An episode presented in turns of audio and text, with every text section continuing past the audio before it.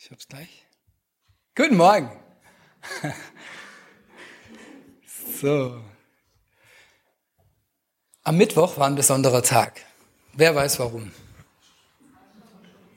Aschermittwoch, natürlich, Beginn der Fastenzeit. Noch ein besonderer Tag. Valentinstag, die Frauen mussten es mir sagen wieder. Okay, Valentinstag, der Tag für die Floristen. Ja, mein Bruder hat erzählt, er musste Schlange stehen, ja, im Blumenladen wie noch nie zuvor. Ähm, wer hat was bekommen oder irgendwas geschenkt am Valentinstag? Seid ehrlich. Oh, sind, ja, doch, doch. Da, ein paar Hände gehen hoch. Okay, und ein paar schämen sich jetzt. Man muss aber auch nicht jeder amerikanischen Tradition nachgehen, ist klar. Okay, ja, unabhängig von Valentinstag, wer von euch war schon mal so richtig über beide Ohren verliebt? Okay, ich habe nicht genau hingeguckt. ich möchte euch noch mal kurz daran erinnern, wie sich das anfühlt angefühlt hat oder immer noch anfühlt. Stellt euch das nochmal vor. Es muss ja nicht vorbei sein, vielleicht ist es immer noch so.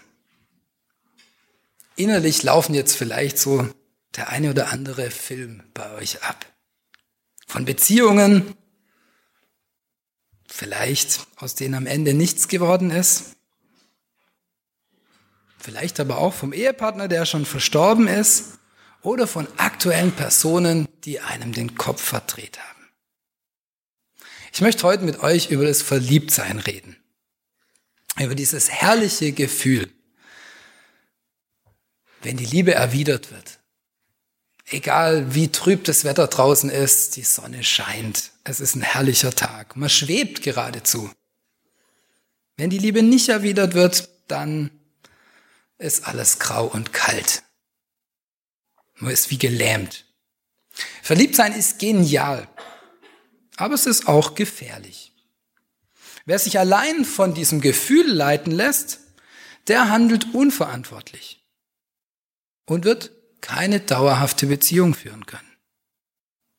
Wer sich aber nie darauf einlässt, der verpasst was. Verliebt sein kann wie vieles in unserem Leben Segen und Fluch sein. Ich möchte heute mich besonders auf die positiven Effekte konzentrieren. Verliebt sein birgt nämlich eine ungeheure Dynamik. Und ich habe drei Bilder euch mitgebracht, mal ein bisschen geguckt, was gibt's da für Dynamik äh, des Verliebtseins. Das sind zwei, die aus dem Flugzeug gesprungen sind. Das sind alles Bilder, wo irgendjemand einen Heiratsantrag macht zweite vielleicht noch.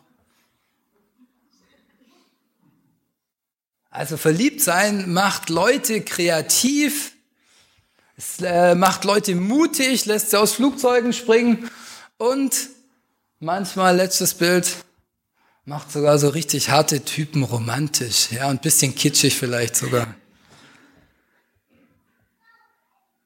Wer verliebt ist, der zählt Okay.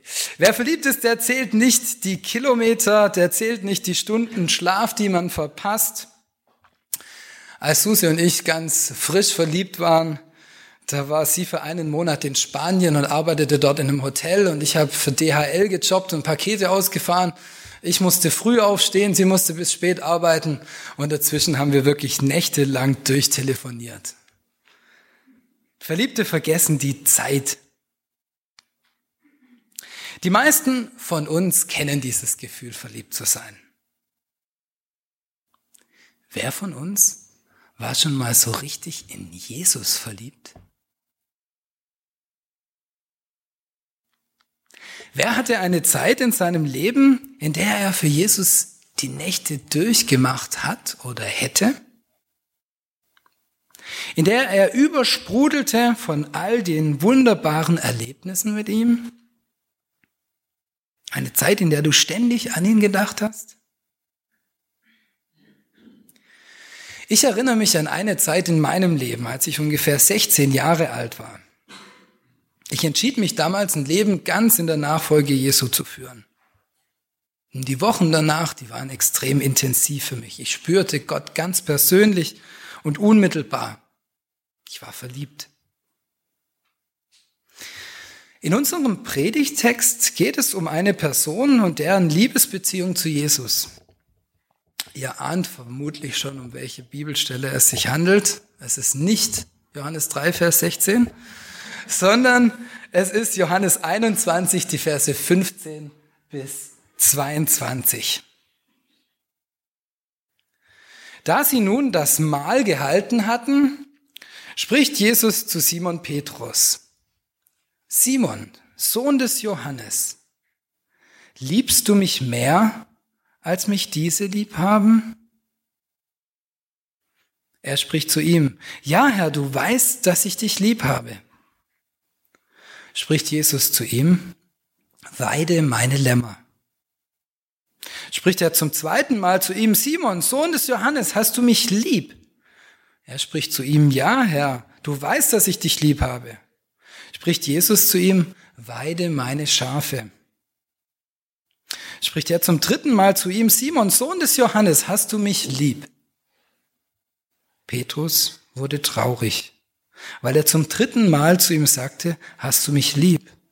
Und sprach zu ihm, Herr, du weißt alle Dinge, du weißt, dass ich dich lieb habe. Spricht Jesus zu ihm, weide meine Schafe. Wahrlich, wahrlich, ich sage dir, als du jünger warst, gürtetest du dich selbst und gingst, wo du hin wolltest. Wenn du aber alt bist, wirst du deine Hände ausstrecken und ein anderer wird dich gürten und führen, wo du nicht hin willst. Das sagte er aber, um anzuzeigen, mit welchem Tod er Gott preisen würde. Und als er das gesagt hatte, spricht er zu ihm, folge mir nach. Petrus aber wandte sich um und sah den Jünger folgen, den Jesus lieb hatte der auch beim Abendessen an seiner Brust gelegen hatte und gesagt hatte, Herr, wer ist's, der dich verrät? Als Petrus diesen sah, spricht er zu Jesus, Herr, was wird aber aus diesem? Jesus spricht zu ihm, wenn ich will, dass er bleibt, was kümmert, bis ich komme, was geht es dich an? Folge du mir nach.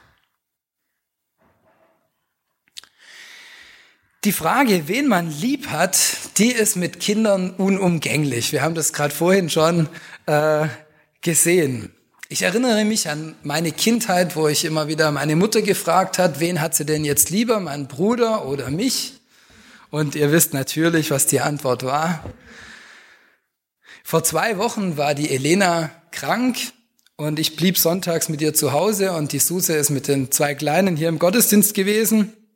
Und zu Hause erklärte mir die Elena, dass sie die Mami ein kleines bisschen mehr lieb hat als mich.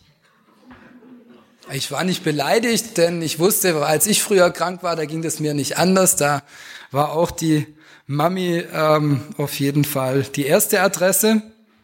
Aber ich fragte sie, was macht denn die Mami anders als ich? Und die Elena meinte dann, dass, ohne lang zu überlegen, dass die Mami ihr manchmal Nagellack machen würde. Ja, war ich beruhigt. Das mache ich wirklich nicht, da ziehe ich mich raus.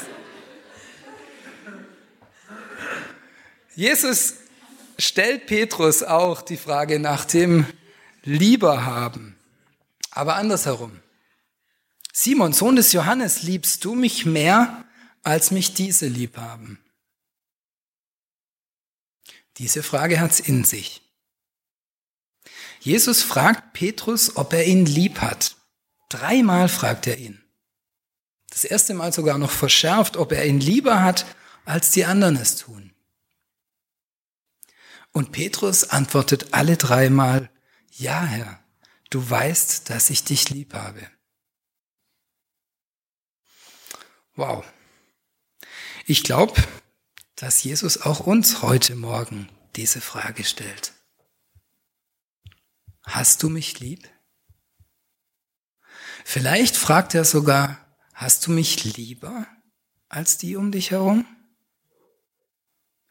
Und ich wünsche mir für uns heute Morgen, dass wir alle wie Petrus antworten können. Ja, Herr, du weißt, dass ich dich lieb habe. Wie wäre es, wenn in unserer Gemeinde ein Wettstreit ausbrechen würde, wer Jesus mehr liebt? Nicht wer die Bibel besser kennt oder wer die besseren dogmatischen Ansichten hat oder wer sich besser verhält, sondern wer Jesus mehr liebt. Wer hat Jesus am liebsten? Susi hat einen netten Cartoon gefunden, der ganz gut zum Thema passt. Den wollte ich euch nicht vorenthalten.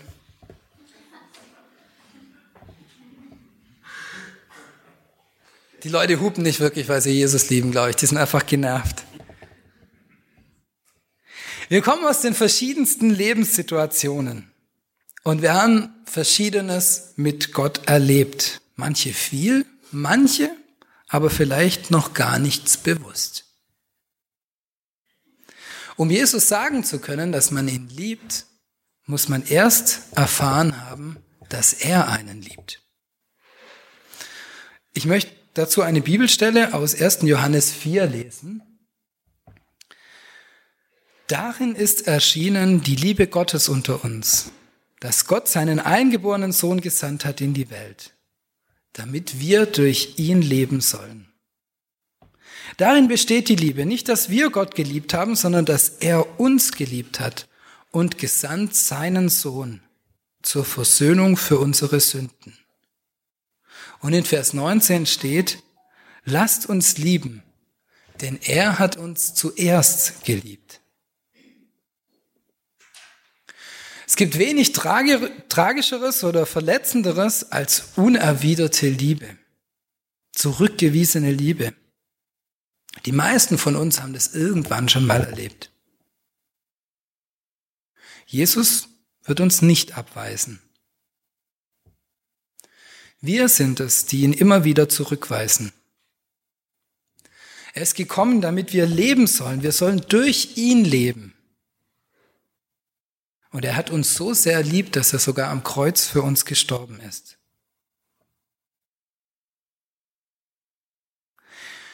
Die meisten von uns sind ähnlich wie Petrus schon eine ganze Weile mit Jesus unterwegs gewesen. Wir haben Wunder erlebt, seine Predigten gehört. Wir haben ihn wahrscheinlich schon mehr als dreimal verleugnet. Und oft, zu oft, schauen wir auf die Wellen und auf den Sturm anstatt auf ihn. Und auch heute fragt Jesus uns erneut, hast du mich lieb? Wer verliebt ist, der sagt nicht einmal, ich hab dich lieb und damit hat sich's. In den ersten Jahren unserer Beziehung endete keine SMS zwischen Suse und mir ohne ein I love you oder so etwas ähnliches.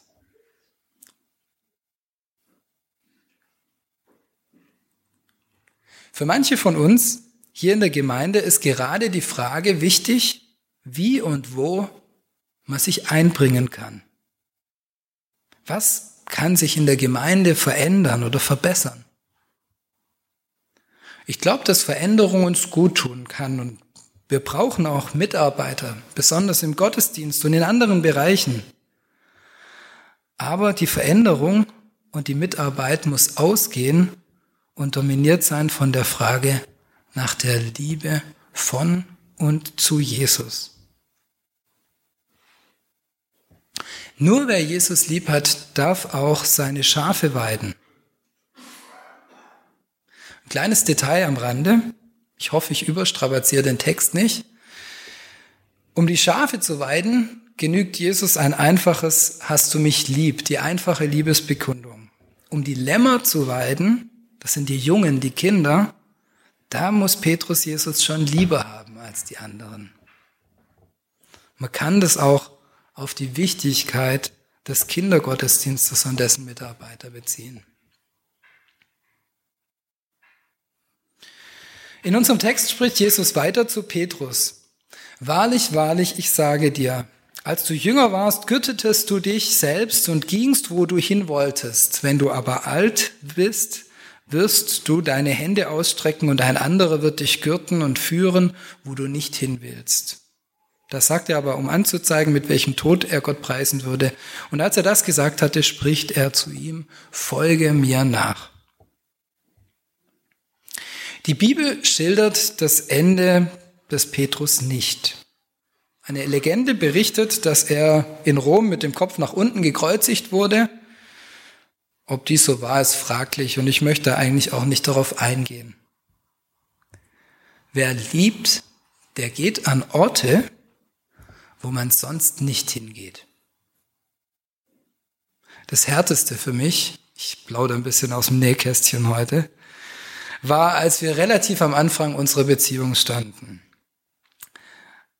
Und Suse wollte, dass ich zur Hochzeit ihres Ex-Freundes mitgehe. Unter Mennoniten war das scheinbar kein Problem. Jedenfalls verstand niemand, weshalb ich das nicht wollte. Heute kann ich schmunzeln, aber damals fand ich das unmenschlich und absurd. Ich bin trotzdem mitgegangen. Wer Jesus nachfolgt und wer Jesus liebt, der wird möglicherweise einen Weg gehen, den er sich nicht ausgesucht hätte. Petrus wurde kein einfaches, bequemes Leben verheißen und auch nicht äh, und uns auch nicht, aber ein leidenschaftliches. Vielleicht führt Jesus uns auch in der kommenden Woche an Orte und in Situationen, die wir uns so nicht ausgesucht hätten. Lasst sie uns bereitwillig als Geliebte von Jesus und Liebende von Jesus annehmen und gehen.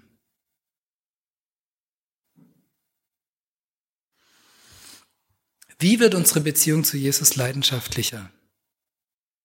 Es geht in Ehen und Partnerschaften nicht nur um Gefühle, aber eben auch. Und so ist es im geistlichen Leben auch. Wie kann unsere ermüdete geistliche Ehe wiederbelebt werden?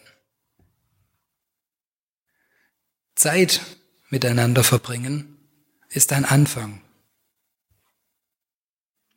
Neu zum Ausdruck bringen, dass der andere, dass die Beziehung einem wichtig ist. Sich nicht auf Dauer damit zufrieden geben, wenn die Gefühle weg sind. Und es ist gut, sich gegenseitig auszudrücken und spüren zu lassen, dass man sich liebt. Ich möchte euch einladen, dass wir das jetzt tun, dass jeder still im Gebet das Jesus sagen kann, wenn ihr das wollt. Amen.